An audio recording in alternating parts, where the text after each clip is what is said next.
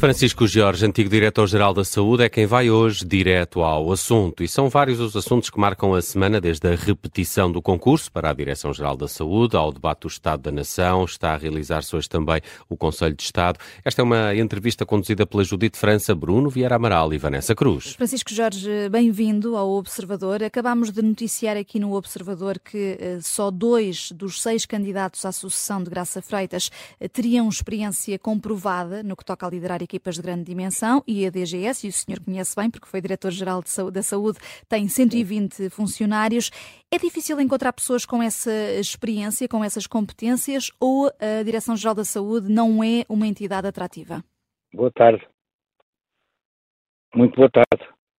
Boa tarde. Não sei se ouviu a minha pergunta, Francisco Jorge. Estava a perguntar se Sim. é difícil à Direção-Geral da Saúde eh, encontrar muito... Eh, pessoas com experiência. Tenho, tenho muito gosto em, em responder a esta questão, mas antes de mais nada, uma vez que sou presidente da Sociedade Portuguesa de Saúde Pública, gostaria de esclarecer que as minhas palavras não vinculam a sociedade e são eh, da minha eh, inteira responsabilidade pessoal. Esclarecimento feito. Sobre, sobre a questão, uh, devo dizer-lhe que a CRESAP, isto é, a comissão que tem a responsabilidade de recrutar e selecionar eh, dirigentes para a administração pública é regida por um conjunto de normas que agora foram bem eh, notadas, uma vez que eh, foi decidido que não eh, teria eh, validade em termos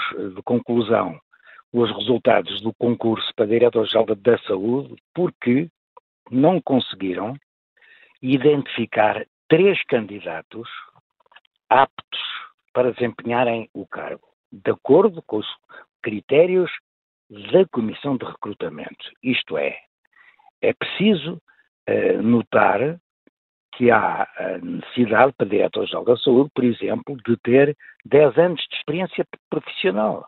Bem, e quem, naturalmente, não tiver 10 anos de experiência profissional, mesmo que tenha 9, não pode concorrer e é excluído.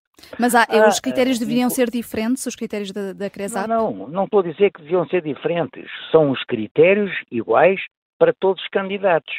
E são critérios que têm a ver com a análise do currículo, da experiência profissional, do tempo em que exerce a profissão como especialista, mas também eh, os candidatos são sujeitos a exames psicotécnicos e entrevistas, tipo exame, à moda antiga, se quiser, nos liceus uh, ou nas faculdades, exames orais.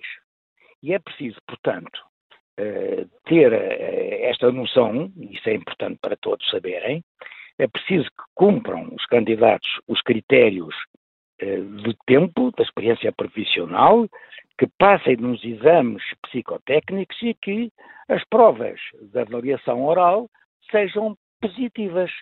E só se uh, a comissão de recrutamento encontrar de entre todos os candidatos, mesmo que fossem mil ou dez mil, é?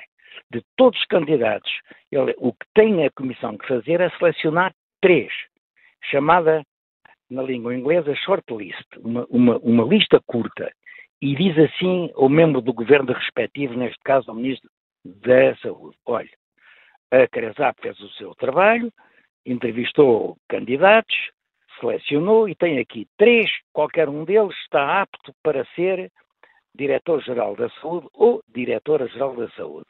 E neste caso concreto, aconteceu, confirmadamente, que a Comissão não conseguiu selecionar três candidatos aptos para desempenhar um deles, naturalmente só um seria selecionado, um deles eh, apto para desempenhar o cargo. Hum. De maneira que, na ausência dos três candidatos selecionados, havendo, se quiser, dois ou um ou nenhum, o concurso repete-se. Hum.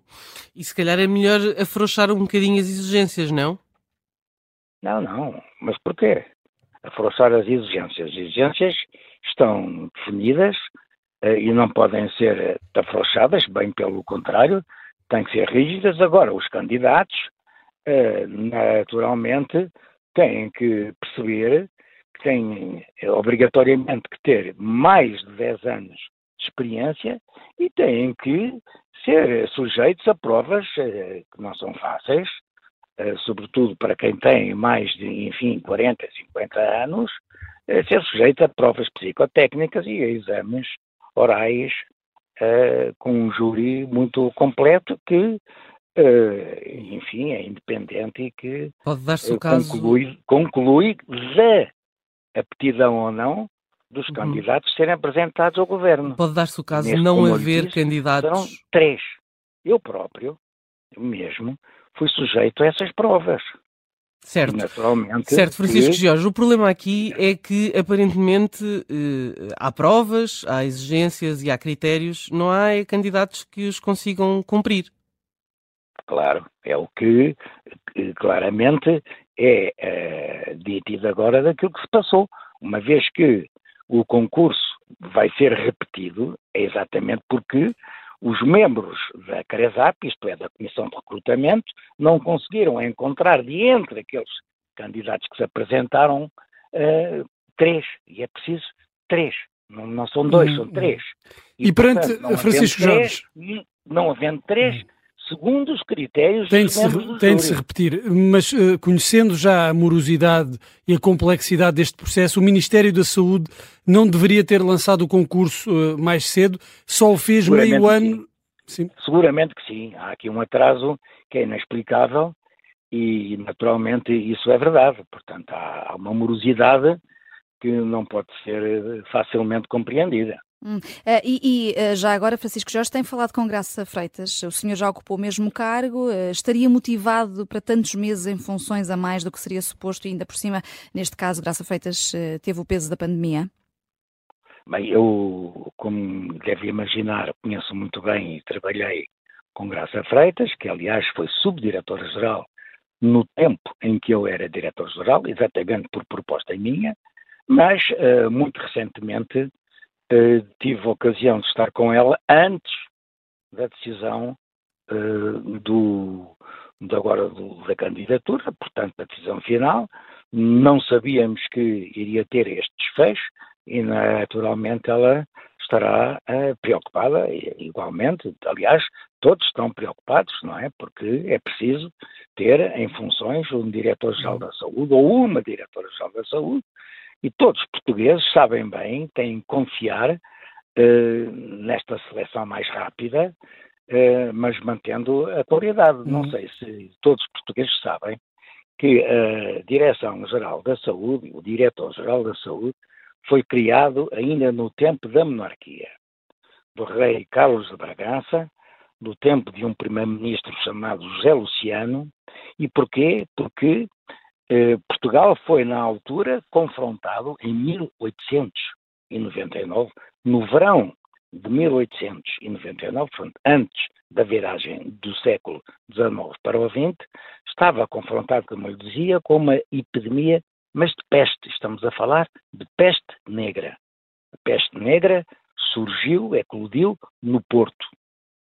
E foi exatamente por essa razão que o governo decidiu criar a Direção-Geral da Saúde, que desde então passou a, a coordenar todos os mecanismos eh, que visam prevenir e controlar situações e problemas de saúde pública dessa natureza, como, nesse caso, a epidemia eh, de peste, peste negra, sublinho, mas depois outras epidemias que ocorreram ao longo dos anos, das décadas seguintes, e a Direção-Geral da Saúde, como todos também reconhecerão, tem tido um papel de grande projeção e importância que é reconhecida por todos. E, e por isso mesmo, Francisco Jorge, por isso mesmo perguntava-lhe uh, quais as consequências de, de, nos encontrarmos neste momento, neste impasse, quais as consequências para o sistema uh, e para a Direção-Geral de Saúde em particular, deste impasse, desta espécie de vazio de poder. Este impasse não é bom. Ninguém eh, ficará contente, ninguém vai aplaudir o impasse eh, que agora foi eh, anunciado. Mas pode ter mas consequências no funcionamento da Direção-Geral de Saúde? Espera, espera, pode ter, naturalmente que sim, mas não, não quer dizer que venha a ter, mas é importante que decidir esta questão. O país tem que ter um diretor-geral uh, da saúde ou uma diretora-geral da saúde para uh, garantir que as ações são tomadas quando necessário. Uhum. Eh, já agora, Manuel Pizarro e mesmo uh, Manuel Pizarro, queria falar consigo sobre Manuel Pizarro, Francisco Jorge, virando aqui um pouco uh, à agulha. Uh, isto porque ontem, no debate do Estado da Nação, o Ministro da Saúde disse que o, o, Serviço Nacional de Saúde é o porto seguro para todos os portugueses, que avança, resiste e vai continuar a progredir, são as palavras do Ministro.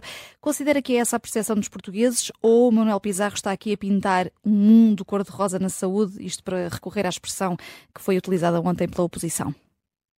Não, mas reparemos, Manuel Pizarro é médico, tinha sido já secretário de Estado da Saúde, desempenhou cargos uh, não só no Porto, no Hospital de São João, da maior responsabilidade, mas também outros, uh, e conhece muito bem os problemas da saúde. E ele, certamente, é o primeiro a pretender ter um diretor-geral da saúde ou uma diretora-geral da saúde sem demoras.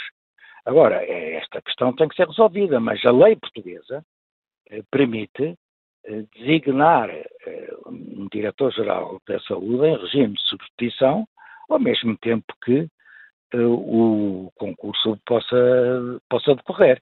Portanto, a, a lei prevê eh, mecanismos para preencher o cargo, como disse, uhum.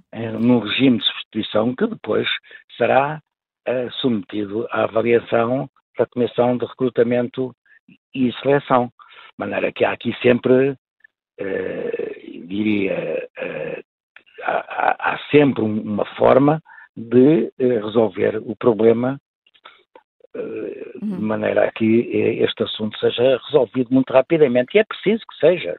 Sim. Nós não podemos continuar nesta indefinição naquilo que respeita ao Diretor-Geral da Saúde ou, como me disse, à Diretora-Geral da Saúde. E Graça Freitas continua à espera de ser substituída. Muito obrigada, Francisco Jorge, por ter vindo ao direto ao assunto. Francisco Jorge, antigo Diretor-Geral da Saúde, foi o convidado de hoje.